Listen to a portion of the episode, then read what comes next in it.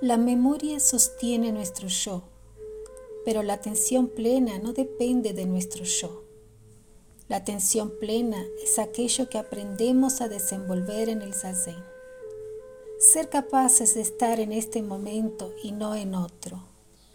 No viajamos para el pasado y para el futuro. Por esto son cosas bastante diferentes.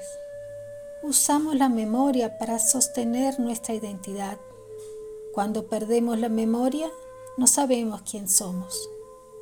Ahora, este momento presente está aquí ahora y no puede ser agarrado. Solo puede ser visto momento a momento, porque a cada momento presente inmediatamente se transforma en momento pasado. Y volver continuamente al presente no es tan fácil así.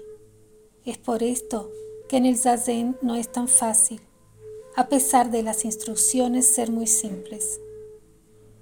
Gensho Roshi